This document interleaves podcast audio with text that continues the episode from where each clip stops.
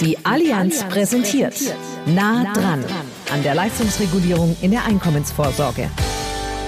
Ja, im ersten Teil der Podcast-Serie haben wir uns den Erwartungen eines Maklers gewidmet. Also wir haben uns angeschaut, was Sie, liebe Geschäftspartnerinnen und Geschäftspartner, erwarten. Was erwarten Sie von der Leistungsregulierung?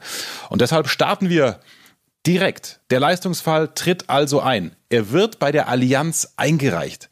Und wie geht's dann weiter? Dazu begrüße ich jetzt Jens Arndt aus Hannover. Er ist sozusagen die Einflugschneise für jeden Leistungsfall und koordiniert die weitere Bearbeitung als Gruppenleiter. Hallo, Herr Arndt. Hallo, Herr Müller. Hallo, liebe Zuhörerinnen und hallo, liebe Zuhörer.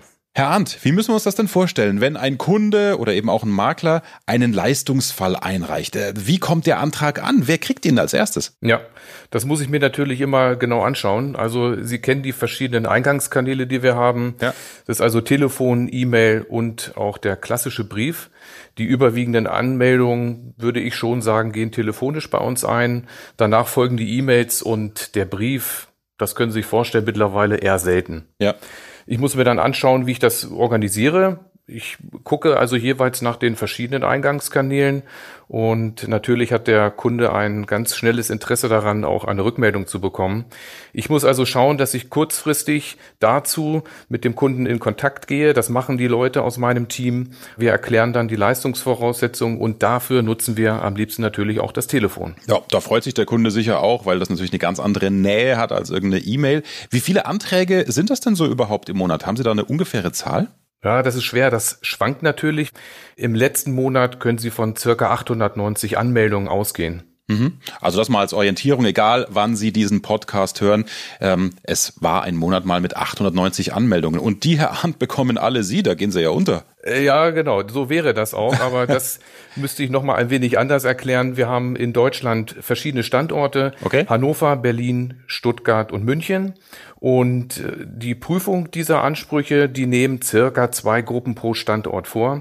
Wenn ich mir das in Hannover einmal anschaue, können Sie von beispielsweise 16 Mitarbeiterinnen und Mitarbeitern ausgehen, die sich damit tagtäglich beschäftigen. Okay, also das verteilt sich dann so eine große Antragszahl. Was ist Ihnen denn bei der Verteilung der Leistungsfälle ganz besonders wichtig, Herr Arndt? Wir möchten sehr schnell an den Kunden zurückgehen. Wir möchten den Prüfungsablauf erläutern und das ist mir ganz wichtig. Ich möchte den Kunden Sicherheit geben, dass wir kompetent arbeiten und vor allem auch transparent arbeiten. Und das ist ein Punkt, da wollen wir ganz klar und schnell helfen. Mhm. Jetzt hat ja jeder ähm, Antragsteller auch andere Bedürfnisse. Wie reagieren Sie denn da kurzfristig drauf? Ja, wir sind innerhalb unserer Serviceseiten natürlich immer ansprechbar und alle Kundenwünsche, die an uns herangetragen werden, die prüfen wir und immer dann, wenn es auch möglich ist, sage ich, wir machen das dann. Okay, super. Also äh, Pragmatismus ist Teil Ihrer Arbeit, das höre ich raus, das finde ich gut. Jetzt habe ich mich natürlich intensiv auf dieses Thema vorbereitet und daher ahnt ist mir ein Begriff untergekommen, der ist mir nicht so ganz klar, das KS-Feature. Erklären Sie es doch mal bitte. Ja, immer wieder diese Abkürzung. Ja. Krankschreibungsfeature nennt man das Ganze. Ah. Und ich finde, das ist eine sehr gelungene Idee.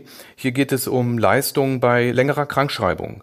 Also immer dann, wenn ein Kunde sechs Monate und länger krank ist, können wir hier parallel arbeiten. Das finde ich ein sehr gutes System. Während auf der einen Seite die versicherten Leistungen aus diesem sogenannten KS-Feature fließen, können wir uns auf der anderen Seite die Leistungen wegen Berufsunfähigkeit ansehen. Wir haben dieses Produkt seit Juni 2013 in unserem Versicherungsbestand und ich kann aus Erfahrung sagen, diese Absicherung, die kommt sehr gut bei unseren Kunden an. Mhm. Also jetzt haben wir gesehen, äh, Antrag kommt rein auf verschiedenen Kanälen. Sie versuchen schnell eine Rückmeldung zu geben. Äh, wie geht es denn dann weiter, wenn Sie und Ihre Kolleginnen und Kollegen fertig sind? Ja, der Fall geht dann anschließend zum Leistungsprüfer. Ja, dann gucken wir uns das doch gleich an und ich lasse jetzt auf jeden Fall in Ruhe weiterarbeiten. Danke, Herr Arndt. Ja, gerne. Tschüss. Ja, und äh, wir gehen gleich weiter in unserer Serie in Teil 3 unseres Podcasts, in dem wir uns dann die Leistungsregulierung Schritt für Schritt anschauen, damit Sie auch Ihrem Kunden alle Infos geben können, die Sie brauchen und damit Sie auch selbst genau Bescheid wissen, liebe Geschäftspartnerinnen und Geschäftspartner. Bis gleich im nächsten Teil.